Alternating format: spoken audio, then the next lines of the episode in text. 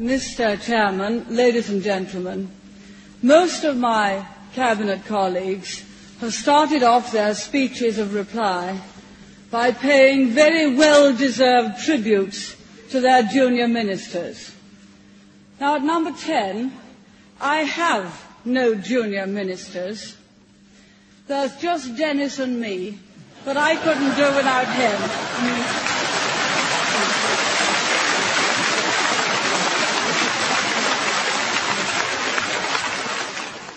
Am, however, very fortunate in having a marvellous deputy who's wonderful in all places, at all times, in all things, Willie Whitelaw.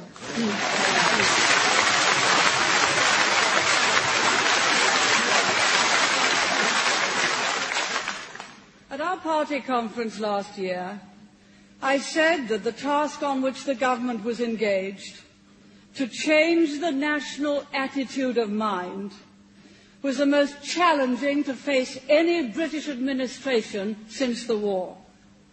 Now, challenge is exhilarating. And this week, we Conservatives have been taking stock, discussing the achievements, the setbacks, the work that lies ahead as we enter our second parliamentary year. As you said, Mr. Chairman, our debates have been stimulating and our criticisms been constructive. This week has demonstrated that we are a party united in purpose, strategy and resolve.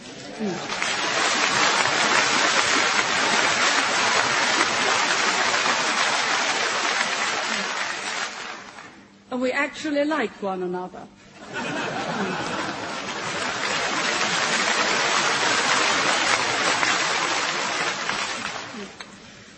I'm asked for a detailed forecast of what will happen in the coming months or years, I remember Sam Goldwyn's advice. Never prophesy, especially about the future.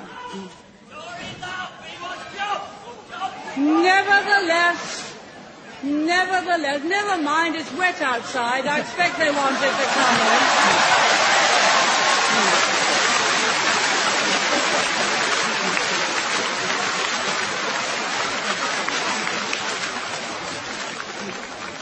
Can't blame them. It's always better where the Tories are.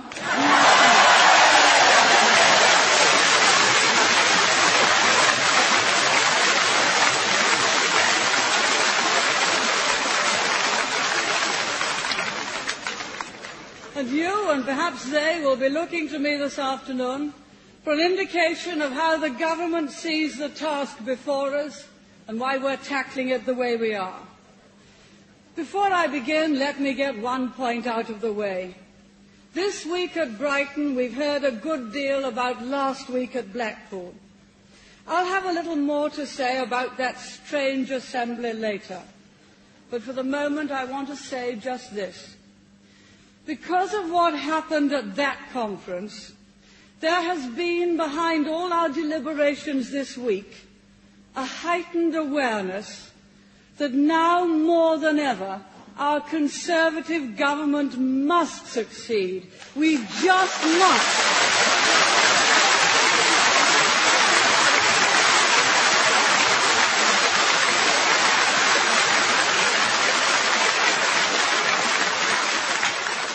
because there's even more at stake than some had realised.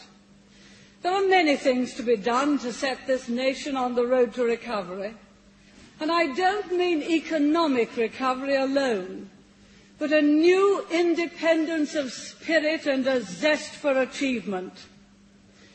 It's sometimes said that because of our past, we as a people expect too much and set our sights too high. Mr. Chairman, that's not the way I see it. Rather, it seems to me that throughout my life in politics, our ambitions have steadily shrunk. And our response to disappointment hasn't been to lengthen our stride, but to shorten the distance to be covered. But with confidence in ourselves and in our future, what a nation we could be.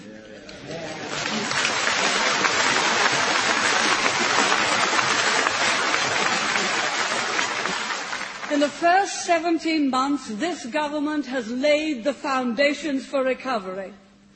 We've undertaken a heavy load of legislation, a load we don't intend to repeat, because we don't share the socialist fantasy that achievement is measured by the number of laws you pass.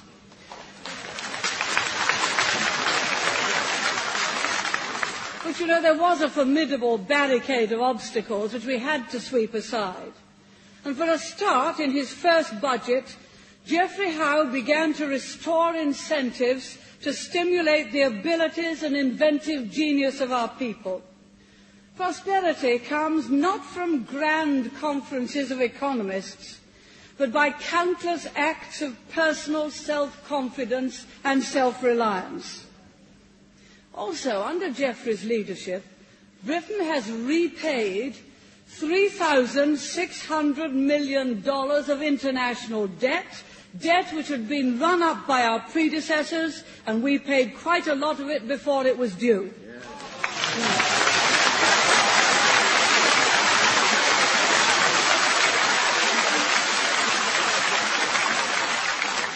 In the last 12 months, Geoffrey has abolished exchange controls over which British governments have dithered for decades our great enterprises are now free to seek opportunities overseas.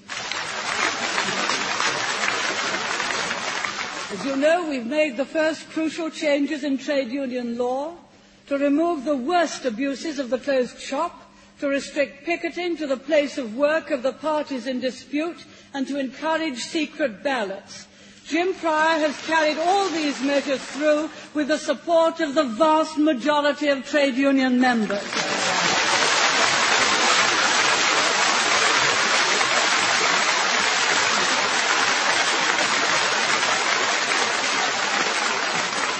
British aerospace will soon be open to private investment.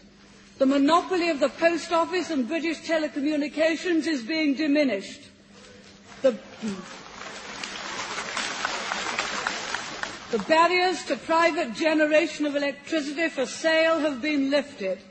For the first time, nationalised industries and public utilities can be investigated by the Monopolies Commission, a long overdue reform.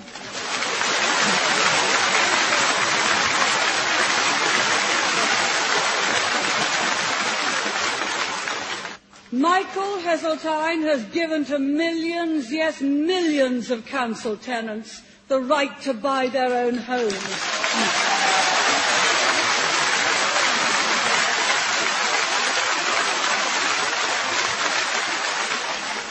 It was Anthony Eden who chose for us the goal of a property owning democracy. But for all the time that I've been in public affairs, that has been beyond the reach of so many who were denied the right to the most basic ownership of all the homes in which they live. They wanted to buy. Many of them could afford to buy, but they happened to live under the jurisdiction of a socialist council which would not sell and did not believe in the independence that comes with ownership.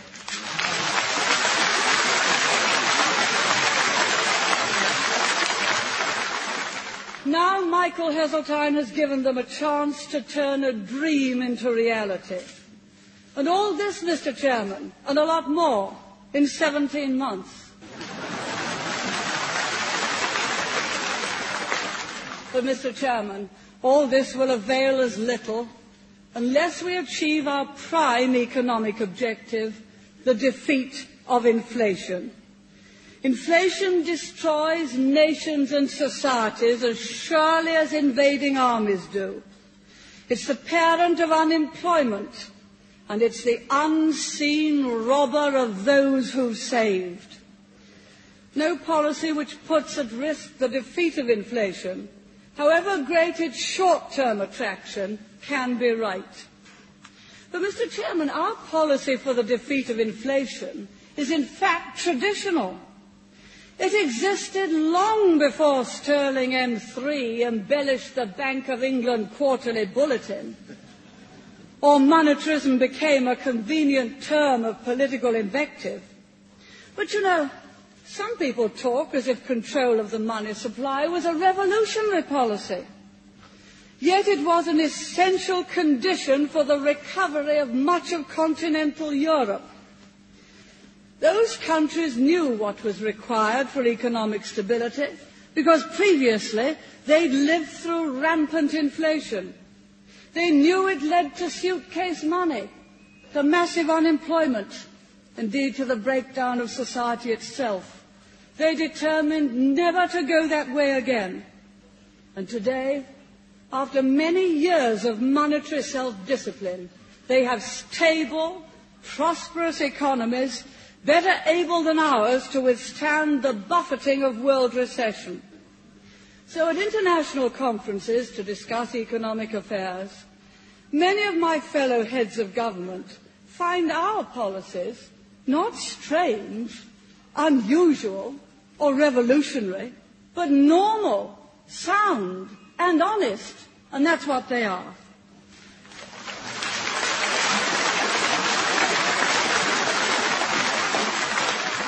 The only question to me is this. Has Britain the courage and resolve to sustain the discipline for long enough to break through to success? Yes, Mr. Chairman, we have and we shall. This government is determined to stay with the policy and see it through to its conclusion. And that.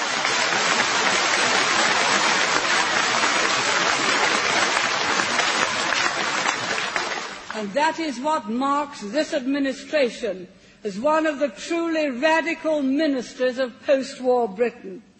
Inflation is falling and should continue to fall. Meanwhile, Mr Chairman, we're not heedless of the hardships and worries that accompany the conquest of inflation. And foremost among these is unemployment. Today, our country has more than two million unemployed. Now you can try to soften that figure a dozen ways. You can point out, and it's quite legitimate to do so, that two million today doesn't mean what it meant in the 30s. That the percentage of unemployment is much less now than it was then. You can add that today many more married women go out to work. You can stress that because of the high birth rate in the early 1960s, there is an unusually large number of school leavers this year looking for work, and that the same will be true for the next two years. You can emphasize that about a quarter of a million people find new jobs each month and therefore go off the employment register. And you can recall that there are now nearly 25 million people in jobs compared with only about 18 million in the 1930s. You can point out that the Labour Party conveniently overlooks the fact that of the two million unemployed for which they blame us, nearly a million and a half were bequeathed by their government.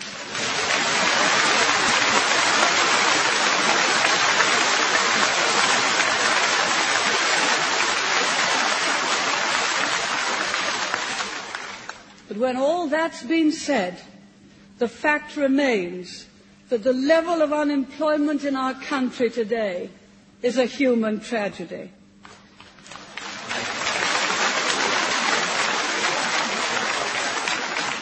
Let me make it clear beyond doubt.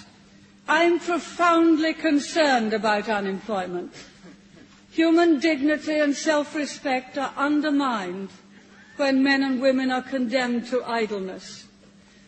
The waste of a country's most precious asset, the talent and energy of its people, makes it the bounden duty of government to seek a real and lasting cure.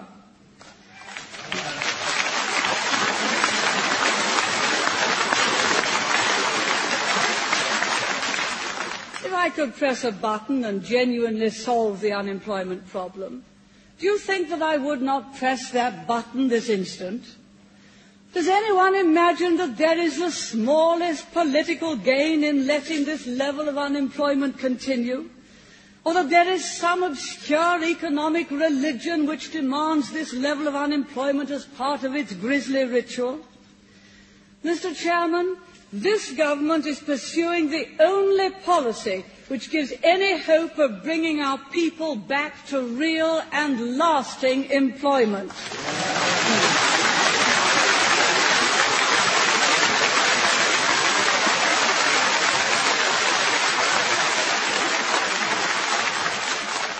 Indeed, it's no coincidence that those countries of which I spoke earlier, which have had lower rates of inflation, have also had lower levels of unemployment.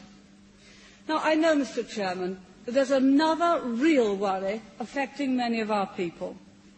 Although they accept that our policies are right, they feel deeply that the burden of carrying them out is falling much more heavily on the private than on the public sector.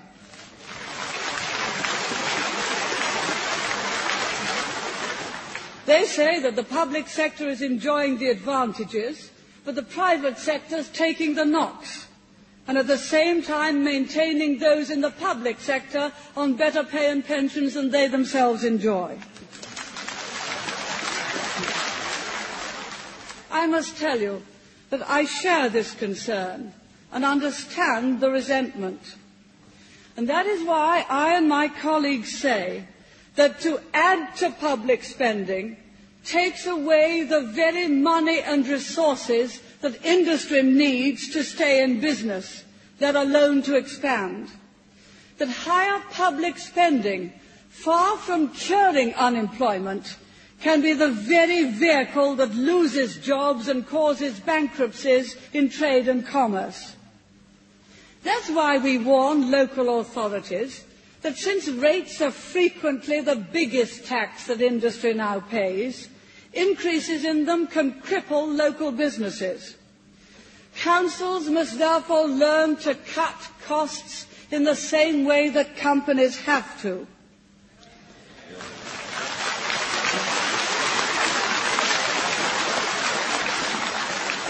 And that's why I stress that if those who work in public authorities take for themselves large pay increases, they leave less to be spent on equipment and new buildings.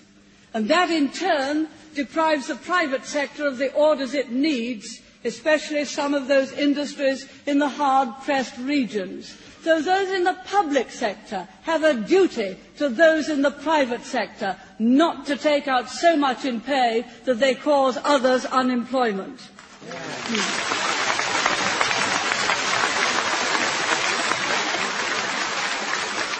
And that's why we point out that every time high wage settlements in nationalised monopolies lead to higher charges for telephones, electricity, coal and water, they can drive companies out of business and cost other people their jobs. If spending money like water was the answer to our country's problems, we would have no problems now. Because if ever a nation has spent, spent and spent again, ours has. And today that dream is over. All that money has got us nowhere, but it still has to come from somewhere.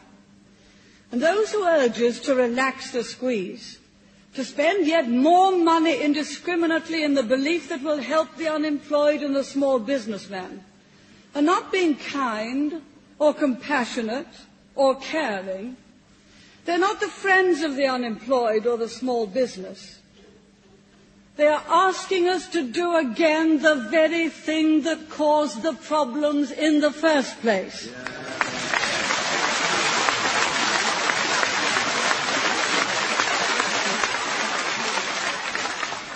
Now, we've made these points repeatedly.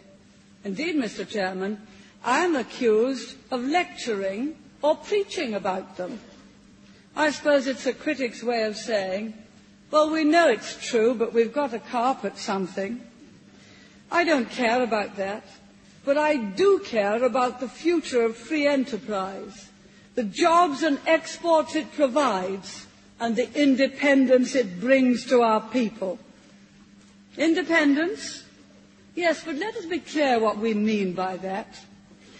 Independence doesn't mean contracting out of all relationships with others. A nation can be free, but it won't stay free for long if it has no friends and no alliances. Above all, it won't stay free if it can't pay its own way in the world. And by the same token, an individual needs to be part of a community and to feel that he is part of it. There's more to this than the chance to earn a living for himself and his family, essential though that is. Of course, our vision and our aims go far beyond the complex arguments of economics. But unless we get the economy right, we shall deny our people the opportunity to share that vision and to see beyond the narrow horizons of economic necessity. Without a healthy economy, we can't have a healthy society. And without a healthy society, the economy won't stay healthy for long. Mr. Chairman, but it isn't the state that creates a healthy society. For when the state grows too powerful, people feel that they count for less and less. The state drains society not only of its wealth, but of initiative, of energy, the will to improve and innovate, as well as to preserve what is best. But our aim is to let people feel that they count for more and more.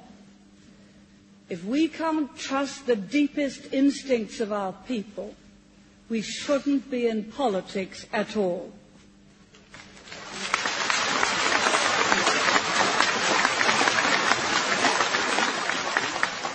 And Mr. Chairman, some aspects of our present society really do offend those instincts.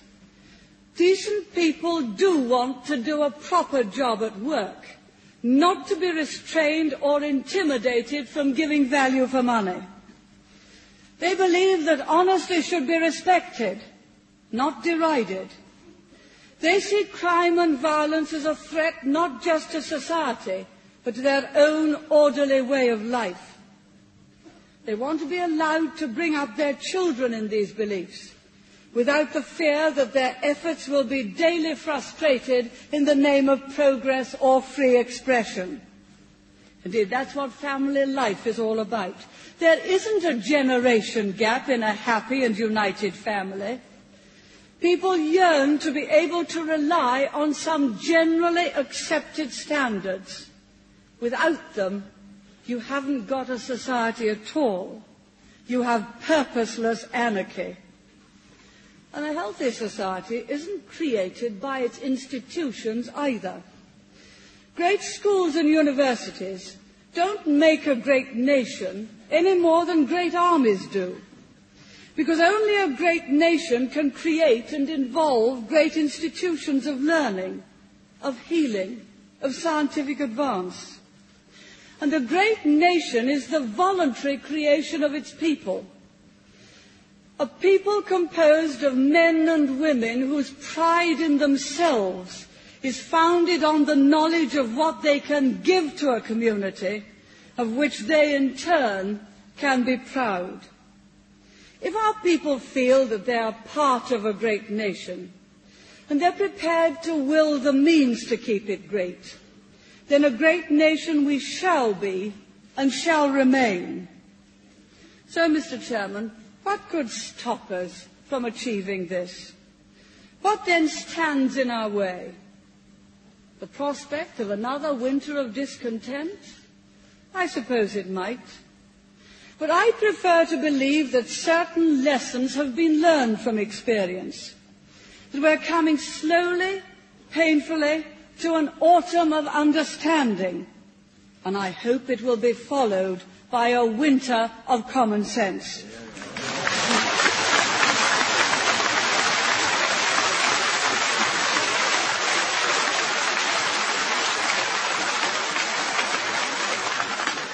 If it isn't, we shall not be diverted from our course. To those waiting with bated breath for that favourite media catchphrase, the U-turn, I have only one thing to say. U-turn if you want to.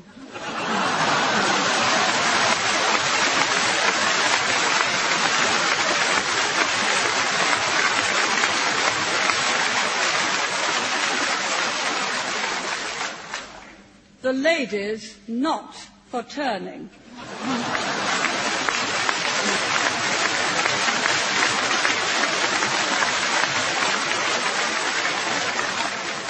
and I say that not only to you, but to our friends overseas as well, and also to those who are not our friends.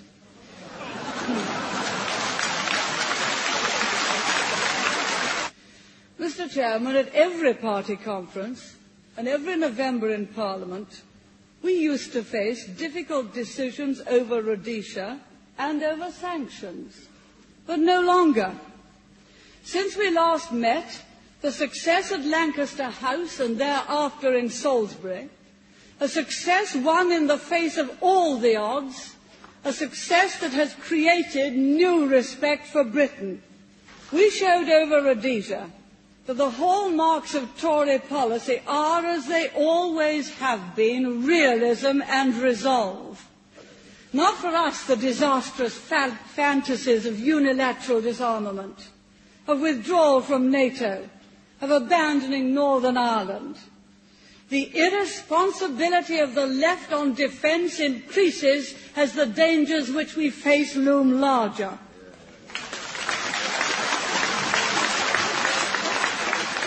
And we, for our part, have chosen a defence policy which potential foes will respect.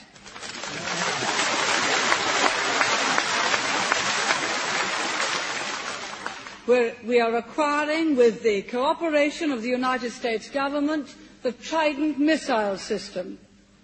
This will ensure the credibility of our strategic deterrent until the end of the century and beyond.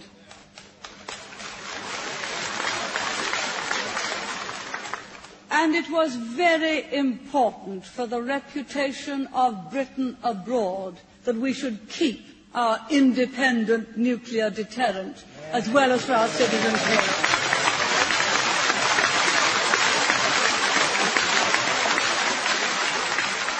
In Europe, we've shown that it is possible to combine a vigorous defence of our own interests with a deep commitment to the idea and to the ideals of the community. Mr Chairman, the last government was well aware that Britain's budget contribution was grossly unfair. They failed to do anything about it. We negotiated a satisfactory arrangement which will give us and our partners time to tackle the underlying issues. Now, we face many other problems in the community.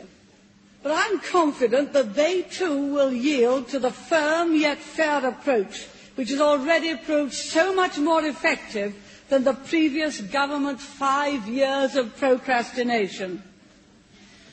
With each day, it becomes clearer that in the wider world we face darkening horizons, and the war between Iran and Iraq is the latest symptom of a deeper malady. Europe and North America are centres of stability in an increasingly anxious world. The community and the alliance are the guarantee to other countries that democracy and freedom of choice are still possible. They stand for order and the rule of law in an age when disorder and lawlessness are ever more widespread. The British government intends to stand by both these great institutions, the community and NATO. We will not betray them.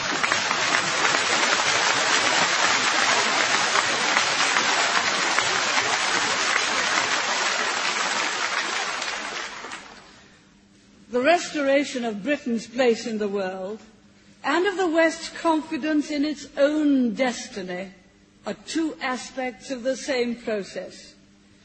No doubt there'll be unexpected twists in the road, but with wisdom and resolution, we can reach our goal. I believe we'll show the wisdom, and you may be certain that we'll show the resolution. Mr. Chairman, in his warm-hearted and generous speech, Peter Thorneycroft said, that when people are called upon to lead great nations, they must look into the hearts and minds of the people whom they seek to govern. I would add that those who seek to govern must in turn be willing to allow their hearts and minds to lie open to the people. This afternoon, I've tried to set before you some of my most deeply held convictions and beliefs. This party which I'm privileged to serve and this government which I am proud to lead are engaged in the massive task of restoring confidence and stability to our people. I've always known that task was vital. Since last week, it has become even more vital than ever.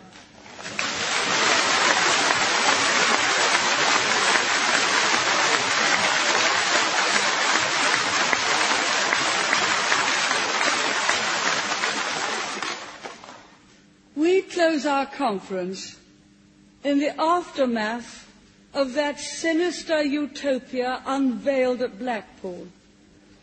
Let Labour's Orwellian nightmare of the left be the spur for us to dedicate with a new urgency our every ounce of energy and moral strength to rebuild the fortunes of this free nation.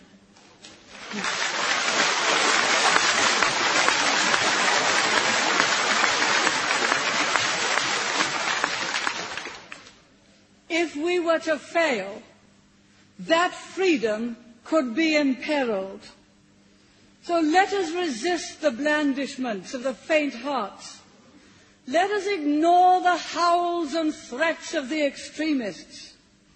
Let us stand together and do our duty, and we shall not fail.